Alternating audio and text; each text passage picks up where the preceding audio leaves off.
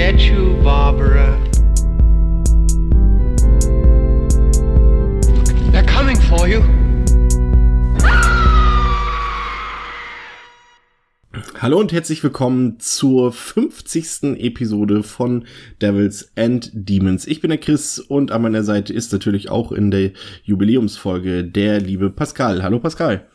Hallo Chris. Ähm, wir, wie ihr euch oder wenn ihr euch noch an unsere erste Episode erinnern könnt, dann wird euch schnell einfallen, dass wir dort über Tanz der Teufel, über den Original Evil Dead Film von Sam Raimi geredet haben. Und ähm, wir haben lange getüftelt, lange gegrübelt, was dann passend wäre für die 50. Episode von uns. Und äh, eigentlich ist uns nach 20 Sekunden relativ schnell eingefallen, dass wir ähm, wieder irgendwas mit Evil Dead machen müssen, wollen und auch können und äh, haben uns für das Remake entschieden von äh, Fede Alvarez ähm, aus dem Jahre 2013 und ähm, ich sag meine Meinung schon mal grob vorweg. Für mich eines der besten äh, Horror-Remakes aller Zeiten. Das ist jetzt erstmal ein Statement, was ich dir jetzt hier äh, gebe. ja, es hat natürlich, ja, ich, mir ich, ist es gerade noch sowas wie The Thing ähm, irgendwie in den Kopf gekommen, wobei das natürlich halt schon nochmal eine Art, anderes, andere Art von Remake ist. Also das steht bei mir auch tatsächlich noch oben drüber, genauso wie die Fliege natürlich. Oder mhm. formuliere es mal anders, äh, das beste Remake der letzten 20, 25 Jahre. Ja, das stimmt wahrscheinlich, auf jeden Fall. ähm, bevor ähm, die meisten Leute werden natürlich die Inhaltsangabe noch von, von Tanz der Teufel kennen, aber es gibt ja schon äh, ein paar Unterschiede im Plot, in der Story, Pascal. Ähm, vielleicht für die Hörer kurz, worum geht's in dem Remake von Evil Dead? Ja, sehr gerne. Mia, eine junge Frau, ist stark drogenabhängig und leidet unter ihrer Sucht. Unterstützt von ihren Freunden Eric und Olivia sowie ihrem Bruder David und seiner Partnerin Natalie möchte sie den kalten Entzug wagen. Dafür haben sich alle fünf an einer verlassenen Waldhütte getroffen, um dort das Wochenende mit Mia zu verbringen und sie durch diese schwere Phase zu leiten. Sollte sie versuchen, den Entzug abzubrechen, so haben sich ihre Freunde geschworen, werden sie ihr verbieten abzuhauen und sie dazu zwingen, es durchzuziehen. Nachdem sich die sichtlich gestresste Mia über einen ekligen Gestank beschwert, untersuchen die Männer den Keller der Hütte. Dabei finden sie einige verweste Katzen, die von der Decke hängen, sowie ein in Stacheldraht gewickeltes Buch mit dem Titel Naturum de Monto, auch bekannt als Necronomicon. Ähm, das Witzige dabei ist, ähm, der Film, wir haben ja in der letzten Folge über äh, Dracula 3D geredet. Mhm. Und äh, war das die letzte Folge? Ja. Ähm, echt, war das die letzte Folge? Ja. ähm, Doch der Film Dracula 3D ist nur ein Jahr älter als Evil Dead. Und wenn man sich das auch äh, hinsichtlich der audiovisuellen Qualitäten von Evil Dead 2013 äh, mal vor Augen führt, äh, würde ich fast sagen, gut, du hast ja eh schon die Tiefstwertung für Dracula 3D vergeben, aber ich würde sogar fast meinen einen Stern dann auch noch halbieren wollen, wenn man das so in den Vergleich setzt.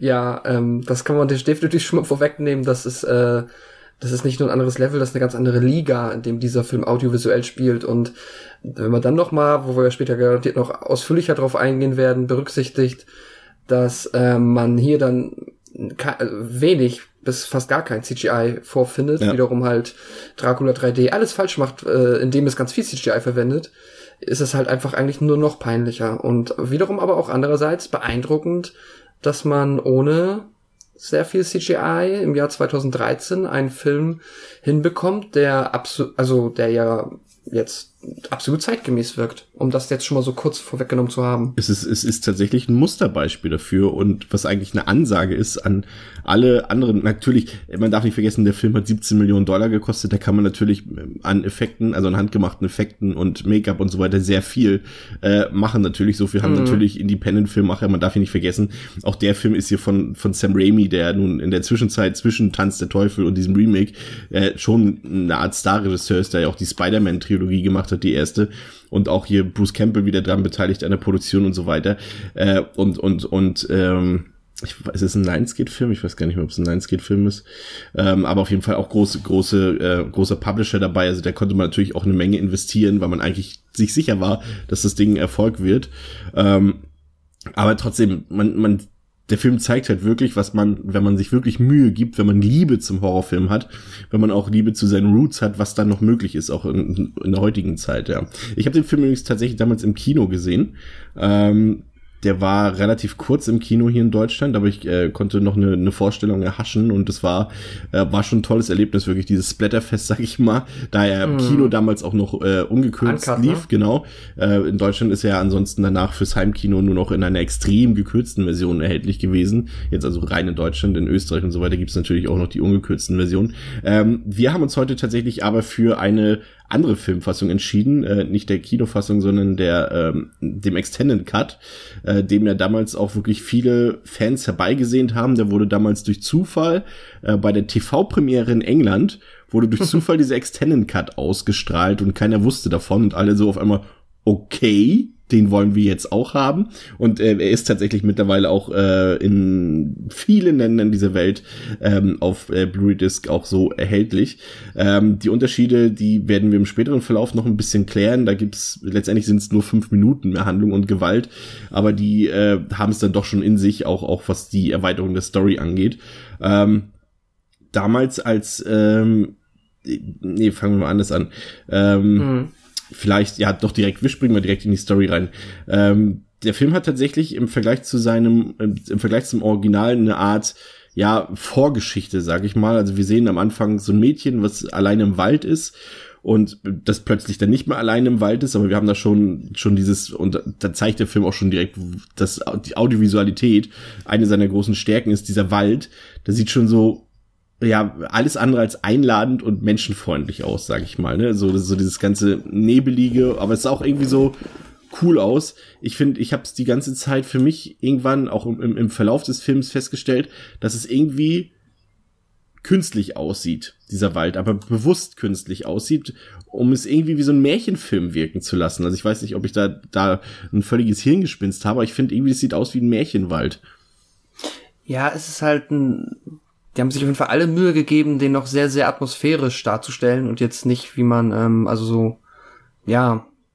Nee, eigentlich ist das ganz passend beschrieben, dieses, diese Märchenatmosphäre, durch, durch viel Nebel und auch die Beleuchtung halt einfach so eingesetzt, dass es halt anders aussieht, als wie wenn man jetzt einfach so und nachts einen Wald betreten würde. Ähm, da, ja, absolut, äh, stimme ich dir absolut zu. Das ist äh, schon direkt von Anfang an weiß man hier, hat man, äh, ja, kann man sich zumindest schon mal darauf einstellen, dass das sehr, sehr atmosphärisch ist bisher. Ja. Und ja. Äh, zwei ekelhafte Kerle, nenne ich sie mal, äh, schnappen sich dann dieses Mädchen, was wir kurz äh, auf ihrem Weg durch den Wald begleiten. Und äh, sie wird dann als Hexe beschimpft und, und als Zuschauer wird dir dann klar, dass es sich hier halt um so eine Art Vorgeschichte handelt von, vom Tanz der Teufel. Und wir sehen dann auch das Necronomicon. Ähm, und es erpuppt sich dann relativ zügig, dass der, der Vater ähm, von diesem Mädchen äh, hinter dieser Gefangennahme steht. Und ähm, scheinbar soll da so eine Art, Ex ja, wir nennen es jetzt mal Exorzismus äh, stattfinden. Also hier soll zumindest so ein innerer Dämon ausgetrieben werden. Und äh, man mhm. hat als Zuschauer dann auch so direkt Mitleid mit diesem Mädchen.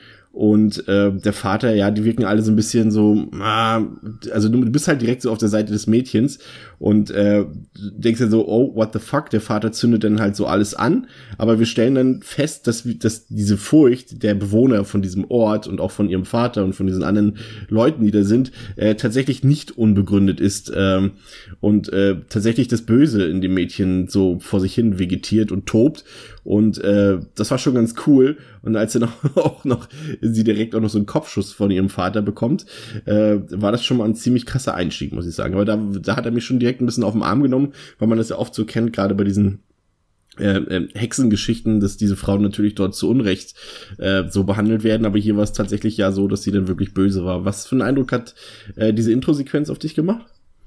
Mm, ich mochte sehr, dass das halt schon so ein bisschen mit diesem typischen Evil Dead Twist spielt, der ja halt auch ja eigentlich schon einfach auch so zum Franchise dazugehört, dass du halt ähm, oft die ähm, Person, die vom Dämon besessen ist, dann ja halt äh, es immer noch trotzdem schafft, beziehungsweise der Dämon schafft es, sich so zurückzuhalten oder die Figur so zu lenken, dass sie halt ganz menschlich wirkt und man dann halt auch das Gefühl hat, dass das jetzt halt ein unschuldiges Mädchen ist.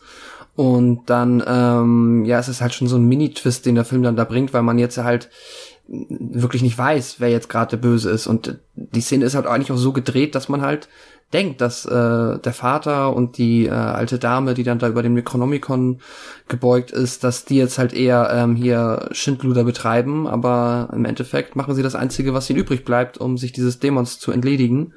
Und ja, ist cool. Ähm, ich fand's halt, mh, es ist, war mir, ja, schwierig. Nee, ich fand's cool, ähm, aber hat halt äh, so sonst ansonsten gar keinen Anknüpfpunkt an dann die eigentliche Geschichte, die wir danach erfahren. Das war so. Ähm, ja, ja stimmt, das, das stimmt. Das war jetzt der einzige Mini-Kritikpunkt da dran. Aber das haben ja, das ist ja oft bei so Filmen, dass man halt einfach noch so ein bisschen Vorgeschichte erzählt. Nur, ja, nö, eigentlich ist das kein richtiger Kritikpunkt. Ähm, wir machen dann einen Zeitsprung ins Hier und Jetzt und sehen dann, wie, äh, ja, so typisch Horrorfilm, typisch Teenie-Horrorfilm, äh, junge Leute in den Wald reisen äh, und, und in eine, ja, brecht verlassene Waldhütte ankommen. Und äh, das ist natürlich ähm, die Waldhütte schwierig. Wir haben vor diesem Remake von Evil Dead natürlich auch so einen Film wie Cabin in the Woods gehabt, der natürlich dieses ganze ähm, ja, dieses, dieses Subgenre, nenne ich es jetzt mal, mit diesem, mit diesem, äh, ja, mit diesem Cabin in the Woods Thema sozusagen, ja, eigentlich schon durchgespielt hat und auf die Schippe genommen hat und, und alle Tropes davon bedient hat und aufgedeckt hat. Da ist es natürlich schwierig, wenn du dann im Jahre 2013 ähm, letztendlich einen Film remakest, auf dessen Original ist halt schon so eine Art, ich, Kevin the Woods ist ja in dem Sinne keine Parodie, aber eine Hommage gibt, ähm, mm. ist schwierig, oder eigentlich, dass man dann sagt, okay, wir machen jetzt trotzdem wieder so einen Film mit so einer Hütte? Finde ich eigentlich nicht, weil ich, ähm, ich sag mal, ich, es gibt ja viele Leute, die verehren Cabin in the Woods so, das ist bei mir jetzt nicht der Fall. Äh, ich finde den aber auch gut, aber unabhängig davon finde ich jetzt nicht, dass dadurch, dass man das mal so, also diese ganzen ähm, Tropes und so jetzt mehr oder weniger offenbart, erstmal war davon ja vorher auch nicht, nicht wirklich irgendetwas geheim oder man hat das nicht schon durch unzählige Filme dieser Art selbst verstanden, dass ja. es halt sehr oft sich immer wieder der gleichen äh, Muster bedient und so weiter. Und ich fände dann irgendwie auch blöd zu sagen, jetzt gab's halt Cabin in the Woods, der hat damit halt mal so ein bisschen ähm, ja, hat das halt so ein bisschen auf die Schippe genommen mit dem Augenzwinkern. Und deswegen dürfen wir jetzt keinen trockenen, äh, verlassene Hütte im Wald Teenie-Horrorfilm mehr machen, ähm, einerseits deshalb finde ich schon, also das finde ich, kann man trotzdem noch machen und das wird doch genauso gut funktionieren. Das ist ja auch, deswegen gucken wir diese Filme immer wieder, weil man das ja auch eigentlich immer gerne mal wieder mit so einem leicht frischen Anstrich gerne hätte. Nach Hause kommen. Und genau, eben. Einfach auch mal so denken, so ja, einfach anmachen, okay, cool, genau das, worauf ich Lust habe. Plus, der Film heißt halt Evil Dead und wenn man halt, also das ist dann ja schon quasi auch, wenn es zum Franchise gehört, der dieses diese Art Film mehr oder weniger ja auch mitge geboren hat, äh, dann hat man natürlich auch mal sowieso jegliche Berechtigung, das dann auch nochmal genauso äh, trocken und simpel sich da jeder Trope zu bedienen und das so umzusetzen. Meiner Meinung nach. Absolut. Ähm, wir lernen dann so diese fünf Figuren kennen, David, Eric, Mia, Olivia und Natalie, deren äh, erste Buchst Buchstaben übrigens das Wort Demon mhm. ergeben. Oh, Trivia-Fact. Mhm. ähm, groovy. Groovy, ja. Dazu später auch noch mehr. Ähm, das ist mir übrigens aufgefallen in den letzten Episoden, eigentlich schon seit Anbeginn äh, dieses Podcasts, dass ich grundsätzlich ähm, oft Sachen äh, ankündige, die wir später dann machen. Ich sage immer, dazu später mehr, dazu später mehr. Das sage ich ganz oft. Äh, aber auch dazu später mehr. Ähm, wir erfahren, ähm, dass wir letztendlich hier von diesen fünf Leuten sich relativ zügig auch zwei ähm, Hauptfiguren so ein bisschen rauskristallisieren. Das sind zum einen Mia, ähm, die hier ein Drogenproblem hat, was letztendlich der Hauptgrund ist dafür, dass die Freunde sich sozusagen in den Wald begeben, äh, um letztendlich für Mias kalten Entzug zu sorgen und sie zu umsorgen, dass dort, äh, dass sie dort nicht alleine ist und dass sie das schafft, dass da Freunde und Verwandte mit dabei sind. Ähm, und dann ist da halt David, ähm, der ist ihr Bruder. Und äh, die beiden haben jetzt kein so einfaches Verhältnis, das wird auch relativ schnell klar. Ähm, da direkt noch ein Trivia hint, äh, wenn wir Mia das erste Mal sehen, ähm, das ist natürlich eine Sache, die ist mir jetzt nicht aufgefallen, aber die, ähm, wir recherchieren ja auch immer so ein bisschen, aber äh, sitzt sie auf ähm, einem Auto. Und äh, das ist dasselbe Auto, mit dem auch die äh, Leute aus dem Original Tanz der Teufel-Film in den Wald fahren. Oh, jetzt, ich habe ja auch noch ein bisschen recherchiert. Oder bin ich und, jetzt äh, falsch? Äh, nein, du bist zu 99 Prozent richtig. Äh, ich habe jetzt auch nicht mehr die genauen Autotypen, aber ich, ich habe dann noch mal tiefer gegraben und dann äh, gab es auch Autonerds, die dann festgestellt haben, dass dieses Auto aber äh, ein anderen, anderes Baujahr hatte und entsprechend leicht abgewandelt ist. Aber sei es drum. Es ist zumindest kein Zufall. Nein, du hast vollkommen recht. Und weil es dann gerade dazu passt, ähm, sieht man ja auch Mia, wenn sie das erste Mal da sitzt, mit einem ähm, Shirt, auf dem Michigan steht. Das auch ein Shirt, das Ash im ersten Film getragen hat äh, und ja auch nochmal eine Anspielung an die Heimatstadt von Sam Raimi einfach ist, mhm. weil es halt gerade so gut dazu Sehr passt. Gut. Das ist mir zum Beispiel nicht aufgefallen. Ja, der, der Film hat auch natürlich. Das ist mir nicht selber aufgefallen. ja, du kannst das ruhig auch so tun, als wär, hättest du das selbst rausgefunden.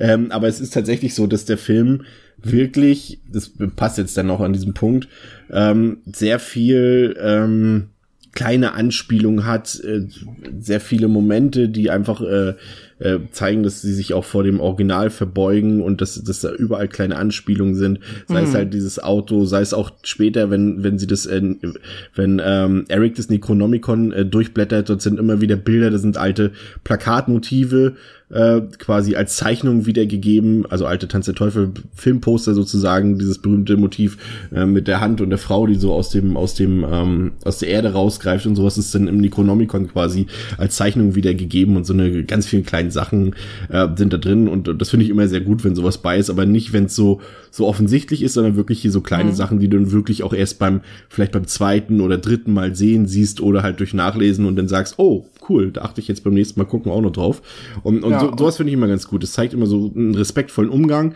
aber ohne jetzt zu sagen, hey Leute, das ist cool, was wir hier machen.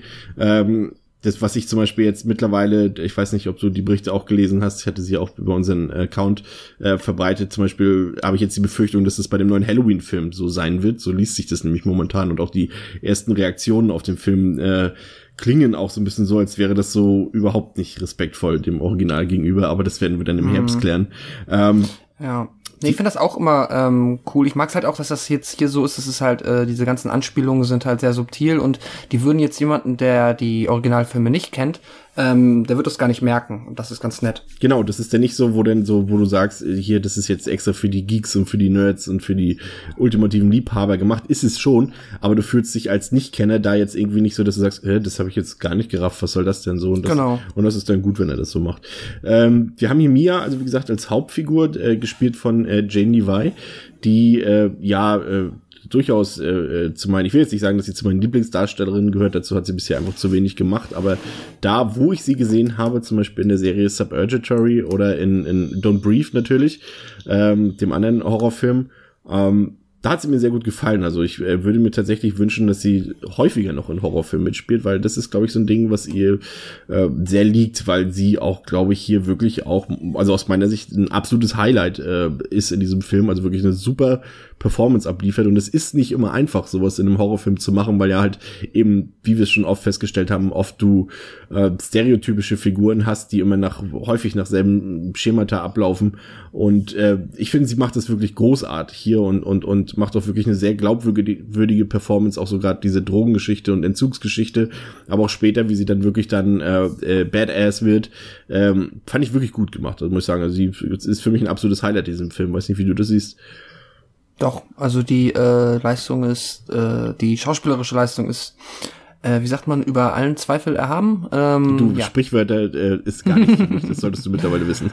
ja, okay. Da wird der Hund in der Pfanne verrückt, sage ich nur. Äh, ja, das wäre ist ja sogar richtig. Ähm, ja, nee, nichts, äh, ja, genau das, was du gesagt hast. Also generell finde ich, gibt's äh, wenig, äh, nee, eigentlich gar keine Ausfälle bezüglich schauspielerischer nee. Leistung, was auch wirklich sehr angenehm ist und ähm, aber sie ist da schon auch mit, ich muss sagen, ähm, der äh, Shiloh Fernandez, der den David spielt, gefällt mir auch sehr gut. Ja.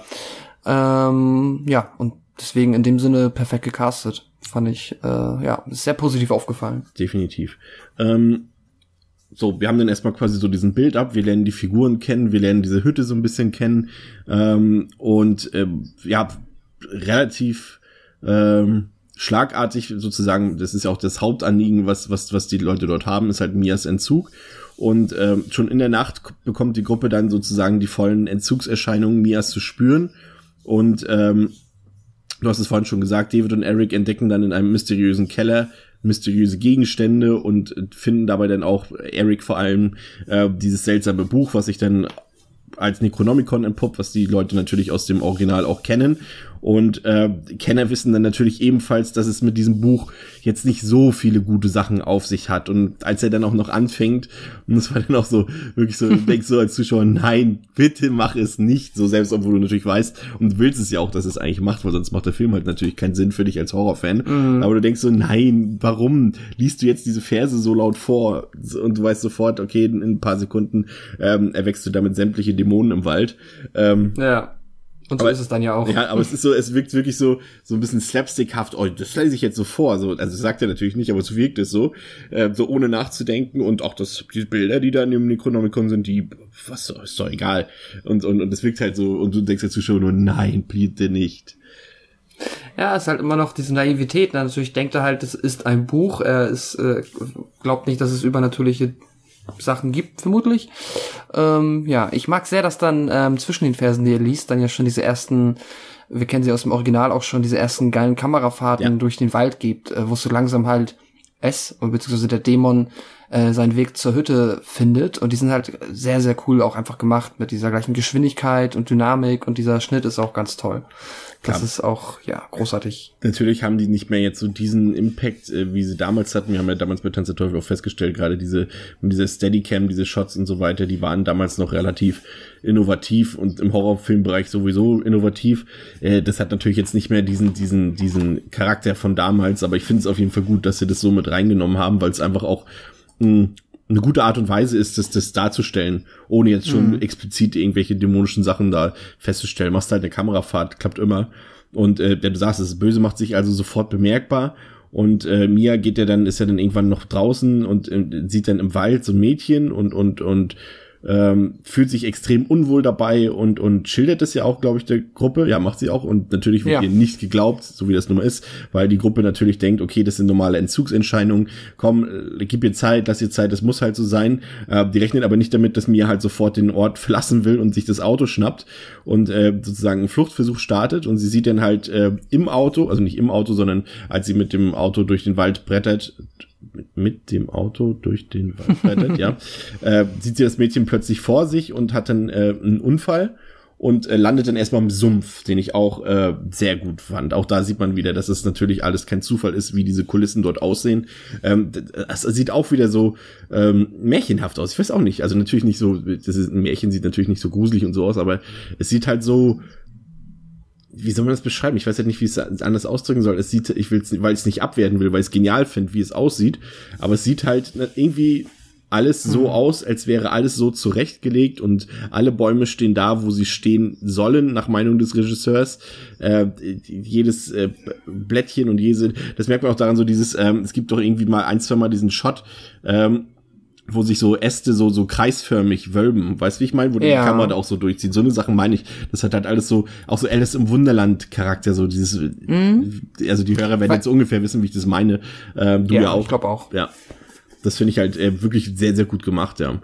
Und äh, sie wird dann halt äh, von der Gestalt verfolgt und dann äh, kommt äh, diese berühmte Szene, die sie auch aus dem Original ja quasi eins zu eins übernommen haben, diese sogenannte äh, ja, Wald-Rape Szene, die natürlich immer ein bisschen unangenehm ist, die hier äh, nicht weniger unangenehm ist als im Original. Ähm, sie sieht dann halt äh, die böse Version, also quasi nennen wir sie mal Dämonen Mia vor sich und und die kotzt so eine Art schwarze Wurzel aus und und und die dringt von Mia quasi zwischen die Beine ein und bringt das Böse in sie. Und das ist eine sehr unangenehme Szene. Ähm, ich fand es damals schockierender, muss ich sagen, weil ich damals natürlich nicht damit gerechnet habe, hier im Remake wäre ich schon enttäuscht gewesen, wäre es nicht drin gewesen. Aber es mhm. ist trotzdem immer wieder eine Szene, die so unter die Haut geht, ne? Ja, auf jeden Fall. Ist natürlich halt, ähm, ähm, ja, also wenn man halt das aus dem Original kennt, dann denkt man sich erstmal so, ah ja, okay, irgendwie halt natürlich auch cool. Ich meine, man ist jetzt ja auch hier nicht irgendwo, um äh, ne, sich eine Teeparty anzugucken, so, dann ist es irgendwie unangenehm, aber es ist halt auch, ähm, ja, alles, was in dem Film passiert, ist irgendwie unangenehm für die Figuren. Das ist ja für niemanden super cool. In dem Sinne, ähm, ja, cool, dass es drin ist und auch, äh, ja, super umgesetzt generell die ganze Flucht von ihr.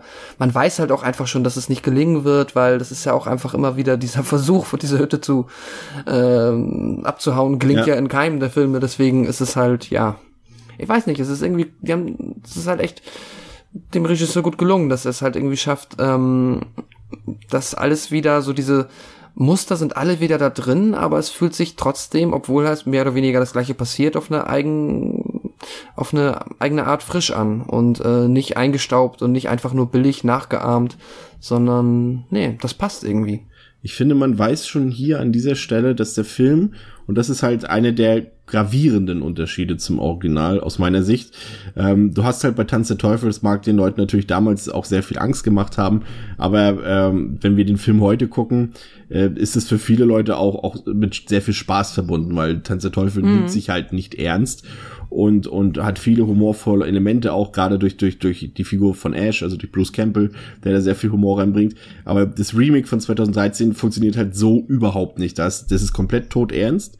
Es ist bitterböse und hat, lässt eigentlich keinerlei Raum für Humor aus meiner Sicht. Also ich finde, natürlich ist es immer noch so, geht es vielleicht Richtung Exploitation, wie auch immer, ich weiß nicht so recht, aber ich finde trotzdem auch dadurch, dass es da halt eine, eine Thematik gibt mit diesem Drogenentzug ähm, und, und den Metaphern, die dafür stehen, die häufig im Film vorkommen und, und diese Tonalität ist für mich halt ein krasser Unterschied. Ich weiß nicht, ob die das jetzt so bewusst, ich gehe auch davon aus, dass es dir so bewusst geworden ist, aber oder sich das jetzt völlig falsch. also ich finde den Film halt überhaupt nicht in keiner Weise irgendwie humorvoll und äh, beim Original gibt's ja doch schon sehr viele äh, Schmunzelstellen. Ja, absolut. Ähm, mir fällt jetzt hier noch eine Szene ein, die ein wenig später kommt, die ich zumindest, also die finde ich, fand ich ziemlich genial, aber die hat auch ähm, durch diese Überspitztheit, aber das erwähne ich dann nochmal explizit, irgendwie auch einen gewissen Humor für mich gehabt. Ähm, das ist aber tatsächlich auch mehr, also es ist irgendwie kein Kritikpunkt. Also äh, der Film, ich würde mal sagen, wenn der Film so im Vakuum stehen würde, ohne das Franchise drumherum, dann äh, wird man sich jetzt über einen Humor irgendwie auch eher wundern, weil das ist äh, passt halt auch eigentlich, wird es nicht so wirklich passen zu dieser Brutalität und ja auch der dann noch ja hinzugefügten Drogenthematik und ähm, aber der Film äh, ist ja halt nicht in einem Vakuum entstanden und entsprechend ähm, finde ich das halt, das ist halt dann doch schon irgendwie mein eigen, mehr oder weniger einer meiner wenigen Kritikpunkte, dass äh, das äh, ja gefühlt der einzige Film im Franchise ist, der halt sich dem Humor mehr oder weniger komplett entledigt hat. Ähm, und ja, das weiß nicht, finde ich dann halt irgendwie auf der einen Seite wieder schade, auf der anderen Seite weiß ich auch, dass es halt dem Film überhaupt kein, dass es den Film überhaupt nicht schlechter macht. Äh, ja, ist wahrscheinlich mehr so ein Fan-Ding bei mir. Jetzt kommt der große Schockmoment für alle Hörer. Und genau aus diesem Grund ist das Remake für mich auch der beste Film des Franchises. wow, wow, wow. Aber dazu ja. später mehr. ja. Nee, aber du weißt ja, äh, das ist ja auch kein Geheimnis, wissen ja auch die meisten Hörer, dass ich halt ähm, auf die Komponente Humor in Horrorfilmen eigentlich äh, grundsätzlich verzichten kann. Deswegen äh, war mir das hier schon ganz lieb, dass der Film das halt auch wirklich knallhart und, und äh, böse inszeniert. Ähm, mhm. Also ich habe kein Problem mit. Aber ich verstehe es natürlich, äh, wenn man das so wie du ähm, vielleicht anders erwartet hat oder gerne anders gehabt hätte in dem Sinne. Es ist, glaube ich, bei mir halt auch, bei mir ist auch viel Evil Dead ist auch einfach immer ähm, äh, Army of Darkness, weil mhm. ich den halt auch mal als erstes gesehen habe, deswegen verbinde ich das immer damit und ich ähm, werd wahrscheinlich auch diese Verbindung im Kopf nicht los und naja, ist halt, ist glaube ich echt eher so ein Fan-Ding, dass ich halt immer so ein bisschen erwarte, wenn da irgendwie ich Tanz der Teufel oder was ähnliches draufsteht, dann muss da zumindest so hier und da mal ein Gag fallen. Wäre die, die Fortsetzung des Remakes so gekommen, äh, wie es ursprünglich geplant wäre, dann wäre das genau dein Ding gewesen. Da sollte es ja quasi äh, ein Army of Darkness 2 geben, wo dann Mia und, und Ash zusammen sozusagen ähm, gegen die Dämonen kämpfen und ich glaube, der hätte dann auch eine ähm, diese Qualitäten, die du dir jetzt wünscht, äh, hätte er garantiert auch gehabt dann, aber dazu ist es ja leider nicht gekommen. Dafür gab's, gibt's ja dann jetzt Ash vs. Evil Dead, aber halt ohne Mia, aber ähm, in Serienform. Leider jetzt auch beendet, jetzt gerade, wo ich angefangen habe, die Serie zu gucken. Ähm, Na, ich muss sie jetzt auch unbedingt mal gucken. Ja, also ich habe die ersten ähm, drei, drei, drei, vier Folgen schon angeguckt. Muss sagen, ist jetzt nicht der Oberhit, äh, aber es ist schon doch sehr angenehm und hat auch viele Anspielungen und, und Bruce Campbell ist halt, da war er mir dann auch mal wieder irgendwie sympathischer dabei, auch weil die Nebenfiguren alle ganz gut sind. Also das kann man sich auf jeden Fall angucken, wenn man jetzt so, sag ich mal, so Sachen auch wie Supernatural und sowas mit Monster of the Week und sowas mag, äh, dann kann man sich das auf jeden Fall angucken. Gerade für Fans sowieso, also zumindest mal reinschnuppern solltest du auch auf jeden Fall. Wenn ich das schon geschafft habe und ich habe eigentlich keine Zeit für Serien. ja, äh, zurück zum Film. Ähm, ähm, wir sind dann wieder zurück in der Hütte, nachdem äh, Mia sozusagen jetzt äh, schon dämonisch veranlagt ist. Und David äh, sucht dann seinen Hund und äh, findet ihn dann in, in so einem ja, Nebengebäude, sag ich mal, äh, in, ja, im Schuppen, im Geräteschuppen mhm. ist es, glaube ich, äh, findet er seinen Hund sterbend liegen und äh, daneben einen blutigen Hammer. Und er hat natürlich schon ja die Vermutung, dass äh, seine Schwester dem Tier das angetan hat.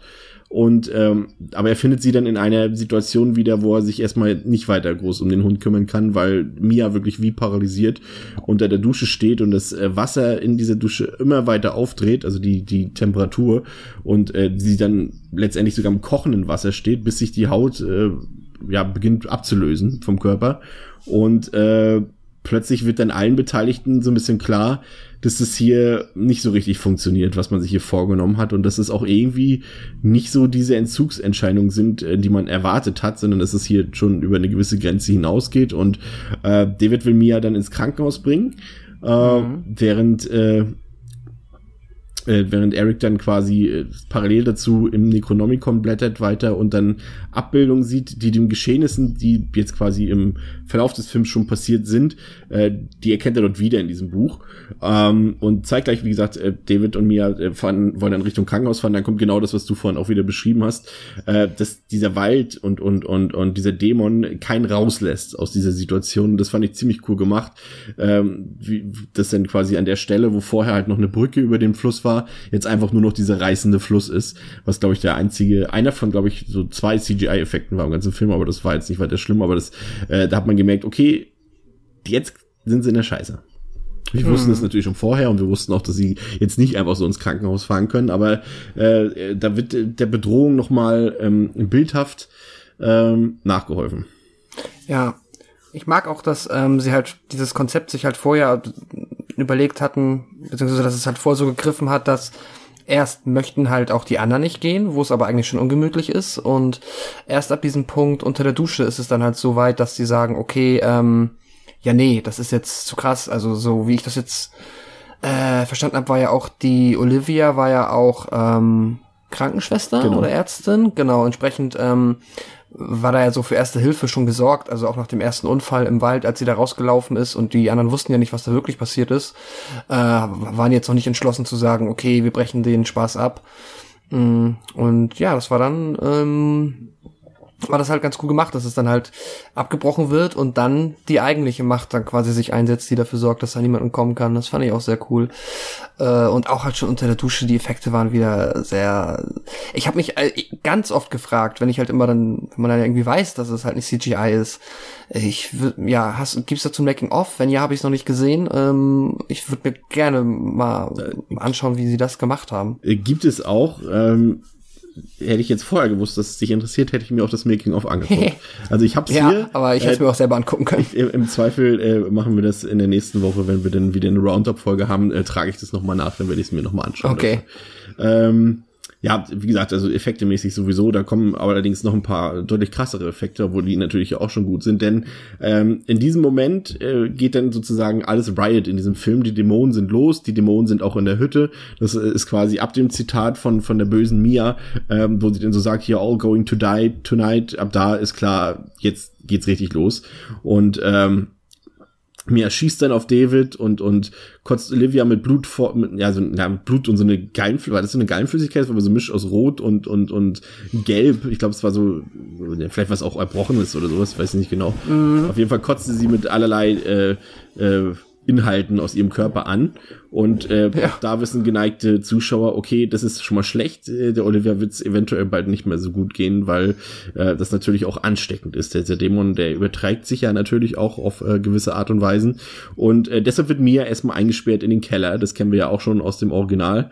Ähm, mhm wo dann die dämonischen Gestalten dort eingesperrt werden. Aber äh, die Befürchtung, dass äh, mit Olivia irgendwas sein könnte, dass sie befallen sein könnte, äh, wird dann auch schnell offensichtlich, als sie sich dort äh, auf quasi einfach so einpinkelt und Eric nach ihr sieht und ähm, und man dann so sieht, wie, wie, wie sie da auch, ich glaube, das war auch ein Badezimmer, ne, wo sie sich dann so umdreht ja. und, und äh, selbst im Gesicht so krass verstümmelt hat, wo sie sich quasi so, so Joker-mäßig auch so ein bisschen äh, die, den, den, den Mundansatz verlängert hat, aber so richtig aufgeschnibbelt hat. Und das sah richtig ekelhaft aus. Und das sind schon so diese erste, äh, neben dieser Duschsequenz schon auch wieder so ein Effekt, wo ich sage, oh, weil das, ach, das, das ist tatsächlich, hier gebe ich es auch wirklich mal zu. Hier muss ich sagen, äh, gibt es einige Momente, da kommen noch diese noch krassere Momente, kommen gleich noch, aber, aber da, da habe ich auch so mal meine Probleme mit gehabt. Ich fand super mega, ich fand es auch super von den, von den Make-up-Effekten her, aber ich hätte da immer gerne weggeguckt. ja, es sind, es sind ehrlich. sehr fiese. Es ist sehr fies. Ich bin ja auch mal, wenn es irgendwie darum geht mit Hautschneiden und sowas, ist immer ganz unangenehm. Ähm, ja, ist äh, ja war sehr beeindruckend. Äh, und, ja, ich fand's ach, ich, ich mochte auch einfach die Szene, äh, wie man halt sieht, wie sie die dann im Keller einsperren und man, das ist halt echt so eine schöne, schöne, ähm, ja, Spiegelung dessen, was halt im Originalfilm entstanden ist, auch mit den Ketten da drüber und ja, ist echt, äh, ab dem Punkt macht der Film halt eigentlich nonstop Spaß, weil ähm, jetzt wird's eigentlich nie wieder ruhig. nee, wirklich nicht. Auch so, auch Olivia, das reicht ja natürlich nicht, dass sie ihr eigenes Gesicht verstümmelt hat. Sie geht dann auch direkt auf Eric los mit so einer Glasscheibe und mit so einer Spritze und mit dieser, äh, äh, heißt das Kanüle? Nee. Nee, Quatsch, nicht Kanüle, wie heißt mm, Na, diese Spitze, Nadel. Spitze. Nadel. Nadel ist das Wort. Wie komme ich auf Kanüle? Ja. Ähm, und mit dieser Nadel, Eric trägt halt so eine Brille und sie sticht dann halt mit dieser Spritze und der Nadel ganz oft so durch diese Brille durch Richtung Auge und und sticht ihn dann auch noch in die Hand und und das hat auch richtig doll wehgetan, weil es gibt ja auch so es gibt halt so ein paar so Horror Ekel Sachen, die die empfindet jeder anders. Ich habe zum Beispiel so ein Problem, wenn irgendwas mit Fingernägeln ist ähm, oder mit Augen auch. Deswegen äh, eigentlich komisch, dass ich so ein Argento-Fan bin, der nämlich wiederum kein Fan von Augen ist. aber aber das sind so, es gibt so so so jeder hat so seine Körperregion, äh, wo er denkt, nee, das muss jetzt nicht noch im Film gemacht werden so. Ähm, und und bei mir sind das äh, ja Fingernägel, Zähne und so ein bisschen halt auch Augen, ja. also ja. keine gute Szene für mich. Ach ja. Ja, und, und äh, Eric äh, muss dann Notwehr anwenden und äh, schlägt Olivia dann auch äh, den Kopf ein. Ähm, das ist so diese erste, diese erste Szene, wo es dann auch wirklich so in die explizite Gewalt übergeht. Und äh, da merkt man dann auch, dass der Film halt, oder das Fede Alvarez und auch Sam Raimi hier keine Gefangenen nehmen. Also das ist da wirklich auch, äh, was versprochen wurde, ein R-rated Horrorfilm, dass wir den hier auch bekommen haben. Ne? Ja, der ist, äh, ja, da wird an Blut schon mal da nicht gespart, da kommt später noch einiges hinzu. Ähm, ja, ist dann die erste Figur, die in dem Sinne von uns gegangen ist, beziehungsweise gestorben. Und äh, ja, jetzt ist auf jeden Fall der Punkt, wo es, glaube ich, auch, also mindestens bei Eric Klick gemacht hat, dass ähm, das hier nicht mehr irgendwie irgendwas mit äh, Entzugserscheinung zu tun hat oder sonst irgendwelchen, also wahrscheinlich war ihm das schon vorher bewusst, aber spätestens jetzt muss ihm klar sein, dass hier etwas um sich greift und ähm, er dafür aller Wahrscheinlichkeit nach verantwortlich war. Man, man muss auch wirklich ähm, das, das Sounddesign mal loben von dem Film, finde ich. Ich finde halt auch, also der hat einen, einen, ganz tollen atmosphärischen Score, aber auch diese ganzen Soundeffekte, die dabei sind, so das ist, habe ich lange nicht mehr so gehabt, dass ein Film auch so damit spielt, mit Knarzen, mit Schreien und mit mit Geräuschen und mit mit Soundeffekten und so. Das macht der wirklich richtig gut. Also der ist halt nicht nur visuell top, der ist halt auch auch äh, in seinen äh, auditiven Qualitäten einfach hervorragend. Also kann man nicht anders sagen. Also da merkt man auf jeden Fall, dass da halt wirklich Leute äh, am Werk waren, die, die das Genre abfeiern und die halt auch wirklich diese Qualitäten auf die Leinwand bringen können. Ich meine, Fede Alvarez hatte ja, wie gesagt, danach äh, mit Jane Levi auch, auch, auch diesen Don't Brief gemacht und der ist ja auch sehr auf diese, diese audiovisuellen Komponenten ausgelegt und, und das kann der einfach. Ne? Deswegen bin ich auch sehr gespannt. Ähm, er wird ja dann, also er macht ja zum einen, gibt's halt von, ich weiß nicht, kennst du diesen Verblendung, kennst du ja, ne? Von David Fincher, ja. das äh, Remake von dem skandinavischen Film und äh, Ach so, das äh, Remake habe ich nicht gesehen. Ach so, okay, solltest du unbedingt gucken, einer meiner Top 10 Lieblingsfilme. Und ähm, und von dem und, und von dem Remake ähm, wurde ja quasi sollte ja eigentlich wirklich auch die komplette Reihe geremaked werden. Ähm, das wurde ja dann abgebrochen, weil der Film ja finanziell nicht so erfolgreich war und Fincher sich auch so, da gab es so ein paar Quälereien mit den Studios und so weiter. Und jetzt gibt es quasi ein Reboot davon, aber mit diesem vierten Buch von Oh, jetzt bin ich gerade auf dem falschen. Weißt du noch, wie der Autor heißt? Nee, ne? Von dieser Millennium-Trilogie. Sorry. Naja, der hat jedenfalls, äh, der ist ja verstorben und, und irgendjemand, irgendein anderer Autor hatte dann diese Reihe jetzt mit einem vierten Buch fortgesetzt. Und das wird jetzt sozusagen erstmal verfilmt. Äh, the Girl in the Spider-Webs, was ich erstmal wirklich enttäuschend fand. Ich hätte halt, wie gesagt, gerne eine Fortsetzung des Remakes gesehen. Ähm, ja. Aber Fede Alvarez macht das und äh, das oh. dürfte die Sache wieder interessanter sein. Und er ist ja auch angeblich der Regisseur von, ähm, von dem Remake von Labyrinth, also diesem Film mit äh, Jennifer Connelly und äh, David Bowie. Äh, von mhm. damals. Und, und das sind halt alles Filme, die so, äh, wo er, glaube ich, audiovisuell sich so richtig austoben kann, ne? Also das, ja. ist, das liegt ihm, glaube ich. Also Atmosphäre kann der Mann auf jeden Fall. Da bin ich immer sehr gespannt, weil er ja auch zu allem, vor allem halt, äh, ja, bewiesen hat, dass er glaube ich, auch einer ist, der halt dann wirklich jetzt sich nur an Computereffekten bedient, wenn es nötig ist. Und äh, das ist schön. Ja, einfach lobenswert. Ähm, wo wir stehen geblieben? Genau. Äh, Mia bringt dann äh, Natalie im Keller in ihre Gewalt, weil Natalie sich, ich weiß gar nicht mehr, wie ist sie nochmal runtergekommen? Weil eigentlich war Mia ja eingesperrt unten, aber Natalie mm. ist ja runter in den Keller gegangen. Warum nochmal? Ja, ich glaube, dass ähm, sie hatte, das hat wieder mit dieser, ähm, sie tut so, als wäre sie die normale liebe Mia, ist dann und hat sie da reingelockt und ähm, ist dann auch schnell wieder geflohen, ist aber dabei halt, glaube ich, dann an der Treppe ausgerutscht, dann runtergefallen. Genau. Und genau, das Ende vom Lied war, dass sie dann halt diese ähm, verheerende Bisswunde an ihrer Hand hatte. Ähm, und genau, ich weiß auch gar nicht, ob sie danach erst das richtig mit der Kette verriegelt haben nachdem das nee, nee, danach, nee, passiert nee, pass ist. Auf, pass auf, war so. Also sie, sie, sie ist dann unten drin und dann kommt ja erstmal diese mega eklige Szene, diese, in der Mia sich mit diesem, mit diesem Teppichmesser die Zunge spaltet. Ja, was genau. wirklich so, was dann in diesem, in dieser Version, die wir uns angeschaut haben, äh, ja noch deutlicher und ausführlicher war als damals in der ungekürzten Kinofassung. Also das ist eine mega eklige mhm. Szene. Und dann, genau, dann, dann, äh, äh, beißt sie ja äh, Natalie und, und David befreit sie dann und nagelt dann das zu. Also es war vorher war es zugekettet und jetzt äh, nagelt er das mit Nägeln zu, den Eingang zum Keller. Ah, okay, ja genau. Und ich glaube meine äh, meine Szene, wo ich gesagt habe, die fand ich dann vielleicht war das die? Nee, nee, die kommt ein bisschen später. Aber wobei, das ist jetzt, glaube ich, dann direkt der Anschluss. Äh, sonst, äh, ich kann ja ganz kurz das dann übernehmen. Das war, ähm, erstmal fand ich sie, ja, hat man ja dann Nathalie gesehen, dass sie halt diese Bisswunde äh, an ihrer Hand hatte, zwischen Daumen und Zeigefinger. Und auch sehr, sehr eklig äh, in Szene gesetzt, wie sie halt diese schwarze Flüssigkeit aus den Wunden Boah. presst, um ich da irgendwie als eine, ja, um da irgendwie eine Infizierung vorzubeugen, was natürlich äh, ja chancenlos gescheitert ist und so fängt an ihr Arm sich langsam aber sicher ähm, ja, zu mutieren und zu, ja, quasi zu verdämonisieren. Und dann gibt's diese tolle Szene, wenn dann Mia halt irgendwie noch diese paar Zentimeter irgendwie die Falltür hochgeklappt bekommt und dann ihren Kopf so putzig daraus streckt und äh, halt, ja, mit der Natalie, die halt komplett fertig ist, dann halt immer, ja, die so ein bisschen teast und immer so beleidigt. Und das war halt, finde ich, für mich war so der einzige Moment, wo immer so dieser leichte ähm, Humor, ähm, Evil Dead Humor so ein bisschen durchgekommen ist. Also ich fand, das hatte so eine Situationskomik. Ist ja generell immer so, das ist, du hast da immer diese Leute, äh, das ist ein perfektes Beispiel. Gut, gut dass du es ansprichst, das hast du halt auch im Original Tänze Teufel, du hast es aber halt auch in diesen ganzen Exorzismusfilmen, auch im Exorzist. Dass es ja immer so ist, dass, dass es dann so wirkt, als wäre die vom Dämon befallene Person als, äh, ja, ähm, benutzt sehr viele Fäkalwörter und das ist dann immer so die, der Moment im Kino, äh, wo es Leute gibt, die finden es mega witzig, wenn er irgendwie ein Dämon Fotze, Fotze oder sowas ruft. Und, ja. und, und manche, die dann so ganz betroffen sitzen, nee, darüber lache ich jetzt nicht, darüber lache ich jetzt nicht. Also es gibt so diese zwei Gruppen von Menschen, denn es gibt die, die dann, oh, ist das witzig? Und die, die sagen, nein, das ist nicht witzig. So. ja, also bei mir waren es jetzt auch nicht explizit die Schimpfwörter, wobei ja gut, klar, mehr so die Art, wie sie das gesagt hat und ich hätte es fast noch witzig gefunden. Ich meine, also Natalie hat ja, ja dann Entschluss gefasst, sich äh, sehr ähm, dramatisch dann mit dieser noch nicht Kettensäge, aber mit dieser, weiß ich nicht. Das ist so ein Ding, womit man Fleisch äh, sägt, glaube ich. Genau, mit so einer Fleischsäge. Ich glaube, das wird auch benutzt. Das hatte, hatte, hatte nämlich äh, Olivia nämlich benutzt irgendwann am Anfang, als sie da in der Küche steht und da Fleisch benutzt. Ich glaube, das war ah, diese Küchensäge.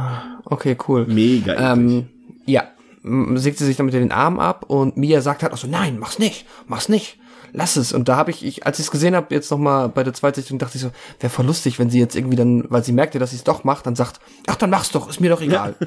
So irgendwie, ähm, ja, fand ich auch so sehr cooler Badass, Nat, äh, Natalie, jetzt sag ich mal Natalie, aber Natalie. Natalie. Ja. Natalie-Moment. Ähm, so ja. eine schmerzhafte Szene, weil es vor allem als auch so grafisch so verdammt explizit dargestellt ist und die Kamera ja auch wirklich keinen Zentimeter von ihrem Arm abrückt, während sich da diese, Nee. diese Küchensäge in den Arm bohrt. Und, und also es war schon ziemlich heftig, muss ich sagen. Also es ist äh, ganz nach meinem Geschmack, sag ich mal. Ja.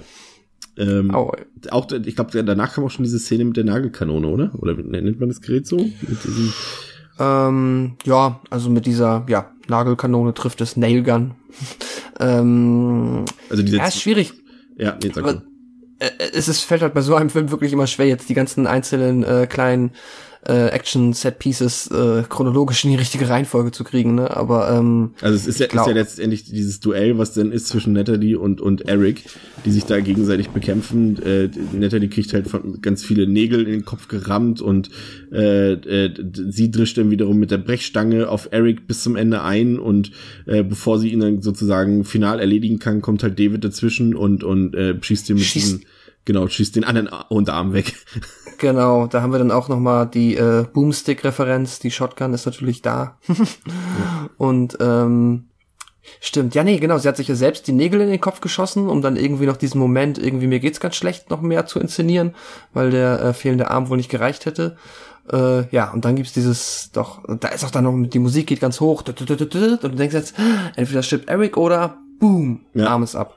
Und auf einmal hat sie gar keinen Arm mehr.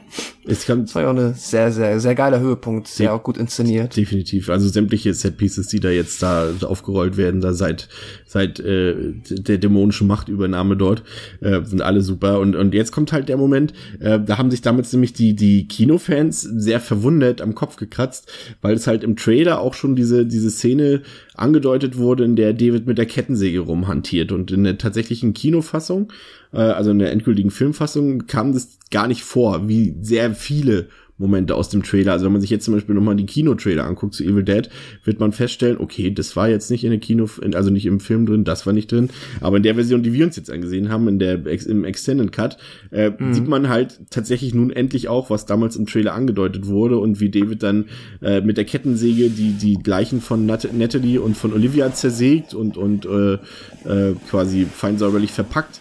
Äh, war auch ein ziemlich cooler Moment, muss ich sagen. Ja, klar. Also, ähm, ja, nee, definitiv.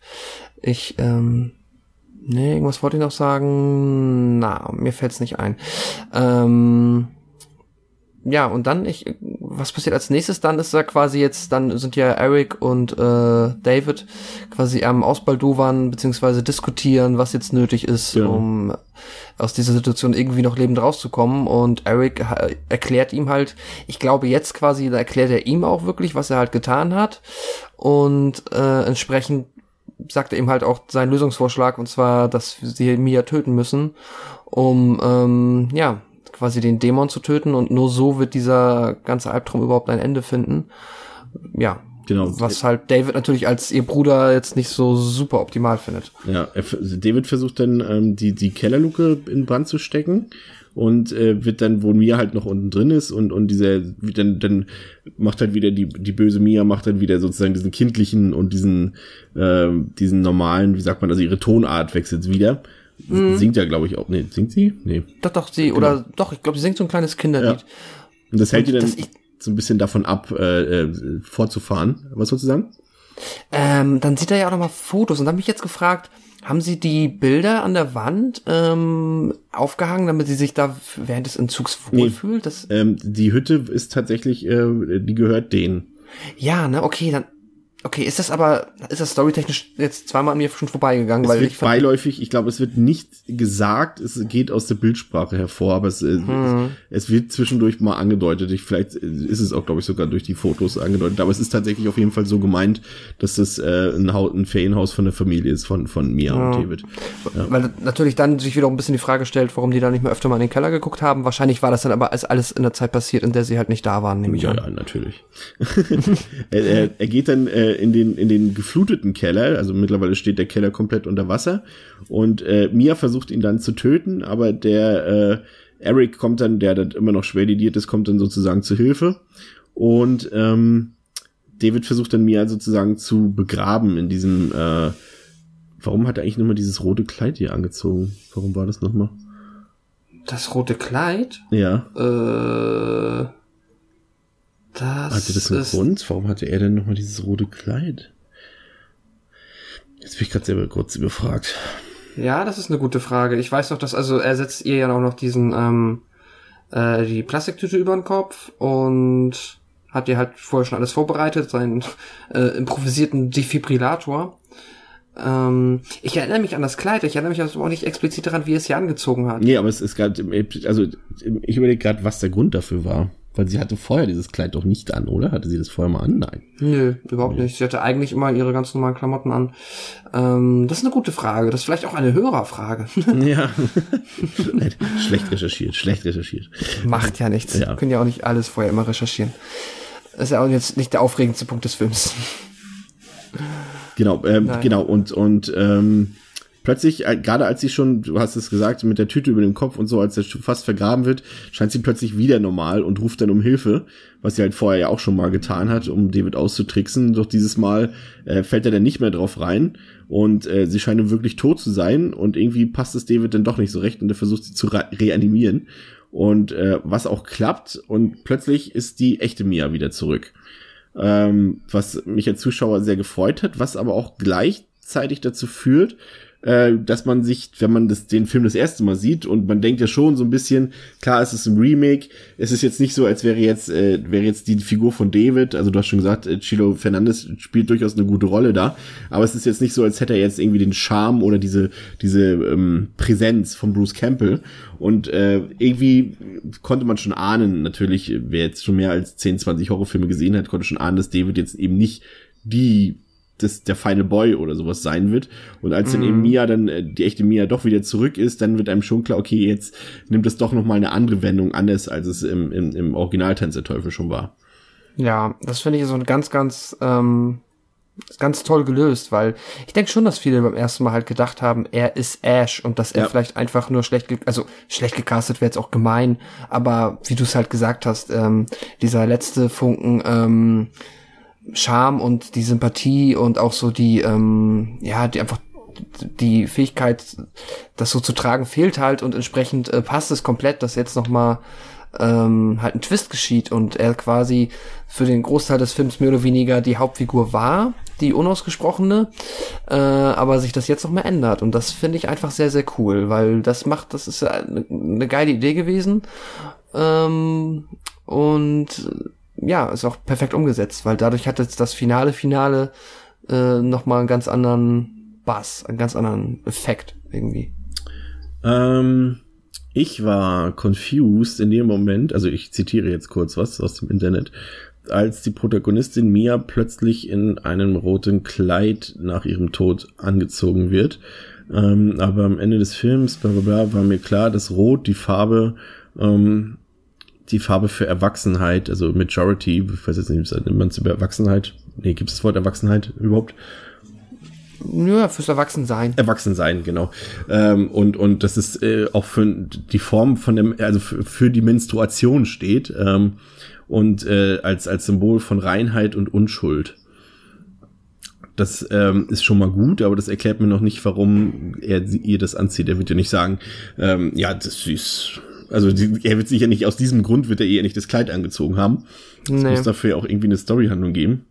Hm. Hm. Aber Naja, irgendwie. Wir werden, wir werden weiter recherchieren. Das, das zur Not vielleicht auch in der About-Up-Folge nochmal nachliefern. Ja. Ähm, so, also Mia ist wieder zurück und Ja. ähm, David will dann die Schlüssel zum Wagen holen und wird dann plötzlich von dem mittlerweile zum äh, Dämon ähm, verwandelten Eric angegriffen und verletzt und er bittet dann Mia doch, äh, dass sie fliehen soll und er sperrt sich dann ein sozusagen in der Hütte und sperrt Mia aus und ähm, die Hütte steht mittlerweile in Flammen und die Flammen waren dann der zweite mir bekannte CGI-Effekt. Äh, da hat man dann auch relativ deutlich gesehen, dass halt dort nichts in Flammen stand, sondern alles aus CGI bestand. Ähm, und man sieht dann auch, und das ist dann auch wieder eine Sache, die dann der Extended Cut so ein bisschen eigen hat, ähm, ist, glaube ich, sogar fast der komplette Flammenteil ist das, was sich in eigen hat. Eigentlich sperrt er sich ja quasi nur ein mit, mit Eric zusammen. Aber man sieht dann auch kurz, dass David selbst auch äh, befallen ist. Das sieht man dann an seinen Augen, die dann auch so dämonische Züge ansehen. Aber das ist halt den äh, Leuten, die nur die Kinofassung kennen, äh, vorenthalten. Also das ist eine der minimalen Handlungserweiterungen. Und äh, plötzlich äh, beginnt es ja äh, förmlich Blut zu regnen, was dann auch eigentlich schon wieder diese, diese, diese Theorie unterstützt, die ich da eben kurz vorgelesen habe, weil äh, das dann doch passt. Vielleicht ist Mia eben, als sie ähm, aus ihrem Grab sozusagen entstiegen ist, ähm, tatsächlich erwachsen geworden in dem Moment. Ich finde diese Theorie, jetzt greife ich die doch mal wieder auf, die ich gerade vorgelesen habe, die passt eigentlich durchaus. Und dann macht das durchaus auch jetzt noch nicht storytechnisch, aber rein symbolisch Sinn, dadurch, dass es ja Blut regnet, also rot und und äh, rotes Kleid und und äh, dass sie erwachsen geworden ist. Vorher war sie halt noch noch noch nicht so weit und hat dann auch kindisch gehandelt in ihrem Verhalten und so weiter. Und äh, jetzt ändert sich das in diesem Moment. Ja, aber es ist irgendwie auch, also ich finde einerseits ist eine nette Metapher, finde ich, passt nicht so richtig äh, in so einen Film jetzt, beziehungsweise in explizit, also Carrie? nicht, äh, in, ja, aber Carrie ist ja nicht Evil Dead. Nein, aber, So, aber Carrie ich- arbeitet also- ja mit denselben Metaphern. Ja, ja, genau. Ich meinte jetzt auch mit so einem, jetzt nicht mit so einem Horrorfilm oder so. Ich meinte jetzt wirklich mit einem Evil Dead Film, da ist das so ein bisschen, hm. Ja. Aber sei es drum. Und äh, dann müsste man jetzt irgendwie noch erklären. Also dann ist natürlich so dieses, er zieht es ja an, damit die Metapher jetzt funktioniert. Ist ja dann irgendwie, weiß ich nicht. Ich bin auch, ja, ist nicht abwegig äh, und wahrscheinlich gerade das Beste, was wir haben als Begründung für dieses rote Kleid. Ich hatte das schon mal in irgendeiner Episode, wo ich irgendwie sowas vorgelesen habe, mir das auf einmal super gefallen hat. Ähm, oh Gott, ich erinnere mich fast, ja, aber nee. Ich, Und das war nämlich auch eine Sache, wo du überhaupt nicht mit einverstanden warst. Ich weiß aber nicht mehr, was es war. ja. Ja, aber so, so versteht sich das dann doch als, als, ähm, als feministischer Film. Ich will jetzt nicht zu weit ausholen, aber es ist ja auch immer kein Zufall, wenn äh, die, die Hauptrolle ähm, weiblich besetzt ist. Hm, ja, doch. Hm. Mm, Stimmt. Jetzt, ich bin jetzt leider dabei, weil ich, ich kann sowas immer nicht ähm, auf mir sitzen lassen, wenn wir irgendwie sowas offen stehen lassen. Ich muss rausfinden, was. Aber es ist tatsächlich so, ähm, und das finde ich tatsächlich erstaunlich, es gibt keine Brüste in diesem Film zu sehen. Nicht mal in der Duschszene. Erstaunlich. Also hier geht es gerade darum, dass, äh, dass der ähm, Film feministisch ist. Mhm, das stimmt. Aber ich würde jetzt nicht ausschließen, dass er dann Oh, es gibt feministischer Brüste, Film genau, nicht auch. diese die, äh, Dämonen-Mia. Bei ihr sieht man dann Brüste, aber ohne, Ja. ohne Nippel dann, ne? War glaube ich. Ich glaube auch, feministische Filme können Brüste enthalten, aber ich weiß genau, was du meinst. Ja. Ja, ähm, so. Ähm, wo wir stehen geblieben? Also es beginnt Blut zu regnen und Mia muss nun quasi gegen ihre alternative Dämonenversion ankämpfen, ähm, um letztendlich den, den, ja, die entscheidenden Schritte jetzt nicht nur in die Freiheit, es ist ja wirklich, sie kämpft ja letztendlich, äh, das ist ja eigentlich nur Metapher gegen ihren eigenen Dämonen an, also gegen die schlechte, böse Variante äh, von sich selbst. Und äh, dann ist es endlich Zeit für die Kettensäge. Und äh, da macht Mia auch keine Gefangenen mit, äh, sägt dem Dämon die Füße ab, äh, als sie sich da unter diesem Auto versteckt, aber leider fällt das Auto halt selbst auf ihrem Unterarm, weshalb sie sich sehr unappetitlich, man denkt dann erst so, ah, okay, jetzt sägt sie sich den Unterarm ab, weil die Kettensäge liegt daneben, nee, sie, sie kommt nicht an die Säge ran und muss ihren Arm quasi rausziehen unter dem Auto hinweg und reißt dabei sozusagen die komplette Hand ab. Und das, aua, Das ist mein Favorite, also mein äh, liebster äh, Effekt jetzt, was äh, Körperverstümmelung angeht. Klingt ein bisschen sehr morbide, aber ähm, ja, der war extrem krass und sehr, sehr cool. äh, und ja, generell dieser Blutregen, ich meine, äh, auch nochmal Fun Fact, ich habe gelesen, ähm, äh, im Vergleich, äh, der erste Evil Dead hatte zwei bis 300 Galeonen, Gallonen, ähm, Kunstblut, diese hat sich jetzt wohl, die haben hier 70.000 verbraucht, was ich jetzt nochmal eben vor, bevor wir angefangen haben, durch den Einheitenrechner gejagt habe, was dann quasi 250.000 Liter Kunstblut entspricht. Das sind 250.000 Milchtüten Kunstblut. Das ist halt echt voll viel. amtlich, auf jeden Fall. Aber sieht man auch wirklich. Also wie gesagt, wenn es schon Blut regnet, ich meine, äh, Ja, das ist, da, es ist echt, ja, da, da geht- dreht der Film komplett durch. Das ist einfach nur noch, nur noch ein, äh, ein Fest, sich das anzugucken. ja. Und äh, dann kommt der, der, der finale Moment, als äh, Mia dann äh, einhändig sozusagen wieder die Kettensäge sich schnappt und dann den Dämon komplett mit ihrer Kettensäge zersplattert und zerteilt in, in, in, in ja einmal durch die Mitte durch. Äh, Heroischer Moment, muss ich sagen. Und auch äh, gerade da gefällt mir diese, diese feministische Theorie immer besser. Die arbeite ich wirklich nochmal aus bis zur nächsten Folge. Aber äh, nee, großartiger Moment und ich finde es auch einfach wirklich gut, dass der Film da auch wirklich äh, nicht irgendwie zurückzieht oder sowas, sondern auch wirklich das, was du als Zuschauer sehen willst. Du willst nicht, dass die Kettensäge dann einfach weg, weggelegt wird und das war's dann, sondern du willst, dass sie auch benutzt wird und das macht dann halt Evil Dead im Remake auch komplett und äh, fantastisch. Ja, das ist echt und halt cool. vor allem auch, da kommt natürlich, das haben wir jetzt ein bisschen wieder außer Acht gelassen, so ein bisschen in den letzten äh, Minuten, aber halt auch diese praktischen Effekte kommen dann natürlich auch komplett zur Geltung. Natürlich sieht man, dass diese, dass der, die dämonische Version von Mia, die da am Boden liegt und da gerade zerteilt wird, eine Puppe ist. Aber das ist egal. Es sieht gut aus. Das ist einfach klasse gemacht. Und das könnte kein Ja. CGI-Effekt der Welt könnte das besser aussehen lassen, als das, was es jetzt geworden ist. Ne? Ja, zumindest keiner, der uns bisher bekannt ist. Ja. Darauf warte ich noch, dass sowas irgendwann mal. Nee, darauf warte ich nicht. Ich bleib bei meinen handgemachten Effekten. Ja, und dann ist der Film auch tatsächlich zu Ende. Es gibt dann ähm, zwei Sachen, ja, weiß ich gar nicht, verraten wir die jetzt, verraten wir die nicht. Ja, doch, klar. Es gibt dann- sprechen ihn vollkommen. es gibt dann eine Mid-Credit-Scene sozusagen, in der ähm, ja, gut, ich weiß jetzt leider nicht mehr, wie es war. Ist sie in der Kinofassung genauso gewesen? Nee, ist sie nämlich nicht gewesen. Ähm, also ich weiß jetzt nur noch die Version aus der erweiterten äh, Fassung und dort ist es so, dass, wie war denn das, Mia ist dann auf der, liegt auf der Straße und dann kommt ein Auto vorbei und äh, Genau. Man sieht sie halt da so ein bisschen ähm, über die Straße wanken, dann kippt sie um und dann wird sie eingesammelt von einem, ähm, einem LKW-Fahrer nicht, aber von so einem typischen äh, Hillbilly-Guy. Opa. Hillbilly klingt, hm? Ja, von einem, genau, von einem Opa in einem Pickup-Truck. Der auch eigentlich ganz nett ist und sie mitnimmt und dann sieht man ja noch einmal kurz halt, wie Also- sie ihre Augen aufschlägt. Achso, genau, Entschuldigung. nee, nee, nee, genau das wollte ich. Ich dachte, du wolltest schon noch einen weiterspringen.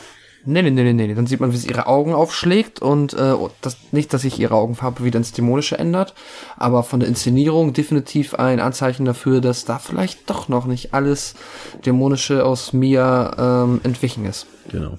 Und ganz aufmerksame Zuschauer, die auch wirklich sehr geduldig sind und wirklich sämtliche Credits immer bis zum Ende durchgucken, ganz im Marvel-Style, die bekommen dann noch ein ganz kleines, ein ganz kleinen Leckerbissen ganz am Ende. Ich weiß nicht, ob du so weit geguckt hast, deswegen ist vielleicht. Ja, ich auf hast- jeden Fall. Ich kenne die auch, ja. Ja. Und äh, ja, dann erzähl du, was passiert dann Also, danach noch? Ja, es ist, also das als Szene zu bezeichnen, ist dann fast schon wiederum übertrieben, aber wir- wir haben quasi, ähm, so wie es auch viele Fans dann interpretiert haben, nochmal ähm, den visuellen, äh, wie sagt man, die, ähm, also Bruce Campbell äh, erscheint im Profil, äh, dreht sich in, in die Kamera, guckt quasi in die Augen der Zuschauer und sagt groovy, was quasi ja nochmal so verstanden werden kann als ähm, Absegnung, beziehungsweise äh, Bruce Campbell ist cool damit, dass dieser Film so ist, wie er ist. Und wollte sich jetzt noch einmal vom Publikum verabschieden. War, Ich, war er tatsächlich auch erst, nachdem er erfahren hat im Drehbuch, äh, dass es eben kein Remake mit der Figur Ash gibt und auch nicht, dass ein anderer Ja. Schauspieler ihn spielt oder dass er selbst das wieder spielen muss,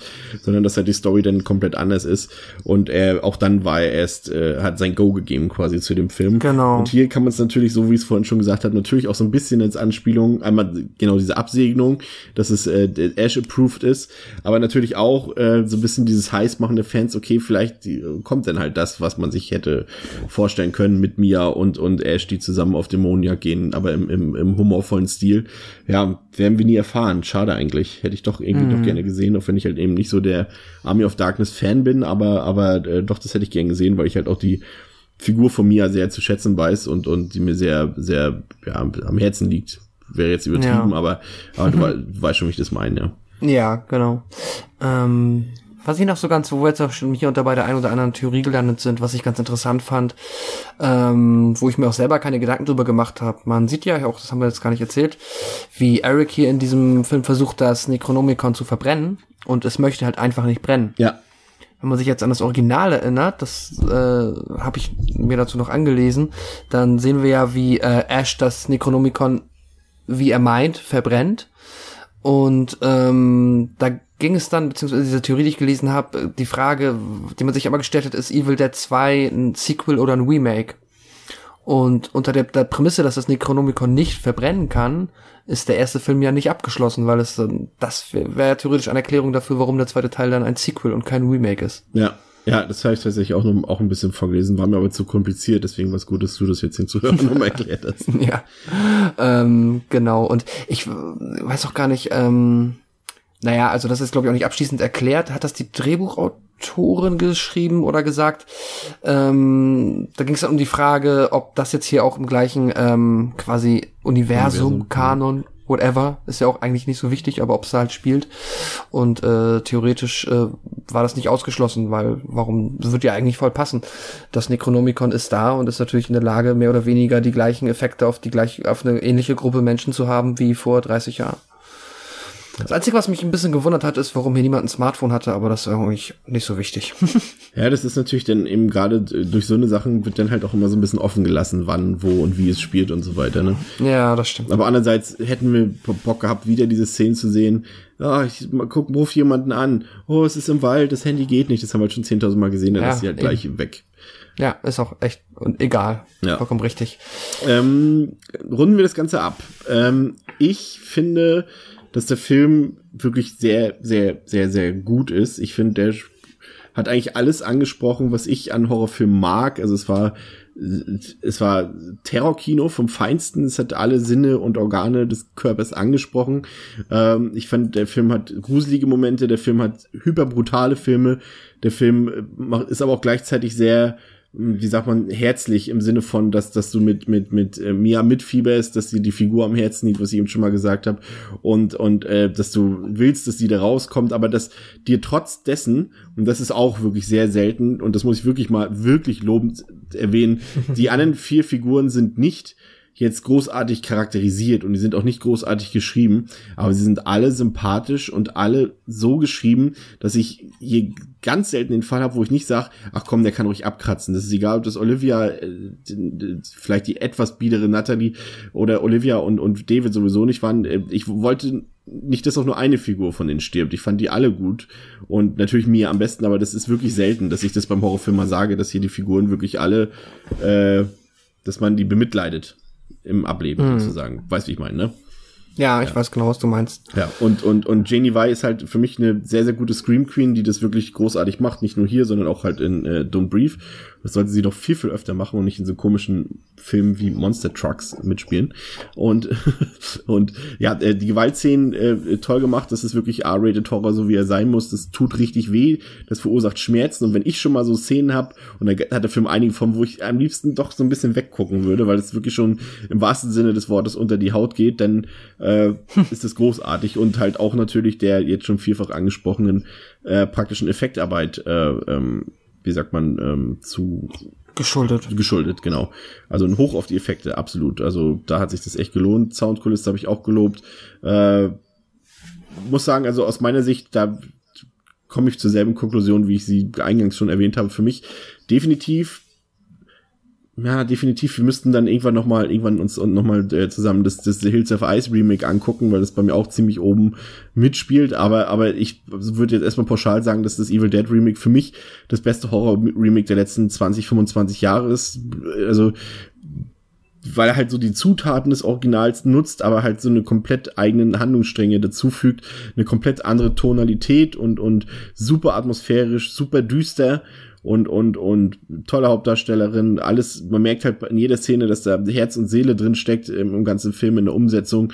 Und er hat ein super Pacing, du hast es auch zwischenzeitlich schon mal erwähnt, äh, er ist ja auch, auch in, als er quasi den Film einleitet, so diese erste halbe Stunde, da ist ja nichts langweilig dran und sowas, er hat alles ein sehr gutes Tempo, erzählt genau das, was nötig ist, um uns da hineinzubringen in die Geschichte, aber er hat wirklich ein durchgängig hohes Tempo, aber halt auch trotzdem mit sensiblen Momenten drin, das hat mir richtig gut gefallen.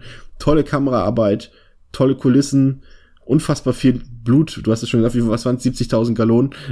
Und ich habe mir den Film jetzt wirklich das vierte Mal angesehen und äh, bin nach wie vor genauso fasziniert äh, wie beim ersten Mal damals im Kino. Ich finde, der ist in, im Extended Cut äh, noch ein bisschen jetzt muss ich aufpassen, was ich sage, noch ein bisschen äh, umfangreicher. Ähm, und äh, je- jeder Horrorfilm sollte, ähm, sollte wirklich bei Evil Dead auf seine Kosten kommen. Ich weiß, es, es sind, es gibt einige Leute, die den Film nicht gut finden, die den überhaupt nicht gut finden, aber so mit den Leuten, mit denen ich auch ein bisschen häufiger über Horrorfilme quatsche, äh, die sind eigentlich alle dieser Meinung, dass der Film einfach wirklich toll ist und dass es ein tolles Remake ist. Und äh, jetzt noch der Downer-Moment, den ich ja vorhin schon mal gespoilert habe, aber für mich ist das Remake besser als das Original. Und jetzt du. Ach so, ähm, äh, viereinhalb von fünf Sternen. Entschuldigung. Okay. Ähm, ja. Du hast ganz, ganz äh, viele ganz ja Sachen gesagt und schön beschrieben, wie ihr es mir auch geht. Ich finde den Film äh, auch rundum gelungen. Also so als ähm, ja, ich sag's ruhig nochmal, so einfach als Film, der nur für sich steht, echt top notch. Also das ist, äh, ein, wenn man auf diese Art von Film steht, dann hat man hier einfach äh, nur Spaß, weil der Film lässt sich nicht zu viel Zeit und wenn es dann einmal losgeht, dann hört es auch halt nicht mehr auf bis zu den Credits und das ist ja großartig. Ist natürlich dann halt, ähm, ich nehme auch an, dass viele Menschen, die halt den Film jetzt eher abge den halt nicht so mögen und eher abgewatscht haben, dass es natürlich auch einfach ein Fan-Ding ist. Das hast du halt natürlich einfach bei Franchises, die Kult sind oder wie auch immer man das nennen möchte, die viele Fans haben, wo es dann halt mehr um Ash geht als irgendwie um einen Horrorfilm. Hm? Und ähm, ja, deswegen äh, fällt es mir schwer, das jetzt so qualitativ zu vergleichen, ob ich jetzt auch sagen würde, ich fand den. Nee, also vielleicht ist es jetzt natürlich produktionstechnisch der äh, bessere und auch theoretisch unterhaltendere Film, weil er einfach äh, viel runder ist. Natürlich hat man jetzt auch ähm, der Regisseur konnte jetzt auch quasi 30 äh, ja, Jahre zurückblicken ähm, ja. auf Erfahrungen, die andere Regisseure gemacht haben und so weiter. Muss man natürlich halt immer wieder sagen beim ersten Evil Dead, dass das ja auch ganz viel Pioniersarbeit war, Absolut. die Sam Raimi damals geleistet hat und das mit einem Budget, das auch viel kleiner nicht hätte sein können. Und deswegen, ähm, ich sag mal so, ist ja auch, jetzt muss man es auch nicht unnötig verkomplizieren. So, also als Fan vom Evil Dead Franchise ist es halt, bin ich halt dann eher bei den ersten beiden, ähm, beziehungsweise der erste ist da mein Lieblingsfilm. Um, als Horrorfilm und Army of Darkness einfach, weil ich den als Komödie sehr gerne mag. Und nichtsdestotrotz ist das ein richtig, richtig geiles Remake und äh, ja, muss auf, ist auf gar keinen Fall irgendwie das schwarze Schaf des Franchises und sollte sich jeder mal, ähm, ja, der es noch nicht gesehen hat, unbedingt angucken. Ähm, ach so, ja, äh, vier von viereinhalb von fünf Sternen. Ah, hätte mich jetzt auch gewundert, wenn eine unterschiedliche Wertung. nee, das passt ganz gut. Sehr gut. Wunderbar. Ähm, das war's jetzt auch erstmal wieder für 50 Episoden mit ähm, Evil Dead. Das ist jetzt schon mal ein kleiner Teaser, auch Marvel-like. Ah nee, wir hätten erst die, die Credits laufen lassen müssen und dann hätte ich angeteasert, ja. dass es in Episode 100 dann um Evil Dead 2 und Army of Darkness geht. Ähm, aber darauf könnt ihr euch schon mal freuen. In der nächsten Woche gibt es äh, wieder eine Roundup-Folge. Ähm, es sei schon mal so viel verraten. Ähm, ich gehe gemeinsam äh, mit dem äh, geschätzten Kollegen Hacker, also ähm, André, der schon sehr häufig bei uns zu Gast war, äh, auf die Fantasy Film Nights und werde dann in der nächsten Woche zumindest von einigen Filmen berichten, wie sie denn waren und ob es sich äh, lohnt, ähm, sich die anzuschauen oder später ähm, beim regulären Kinostart oder Heimkinostart zu besorgen. Ähm, ansonsten danke fürs Zuhören, danke für 50 Episoden mit dir, Pascal. Es war mir wie immer eine Ehre. Jetzt ja, darfst du was sagen. Das gebe ich gerne zurück. äh, ja, auch dir vielen Dank für diese wunderbaren 50 Episoden und ich hoffe, die äh, ja die nächsten 50 Episoden ähm, werden, groovy. werden genauso großartig und genau groovy und freue mich schon, dann Folge 100 wieder zu Ash zurückzukehren. Wunderbar. Und vielleicht haben wir bis dahin noch alle Episoden der Serie geguckt, dann können wir die auch noch mit reinnehmen, dann passt das schon. Wunderbar. Genau. Bis dahin, schaut euch Gruselfilme an, geht ins Kino. Auf Wiederhören bei Devils and Demons. Tschüss. Tschüss. Jo.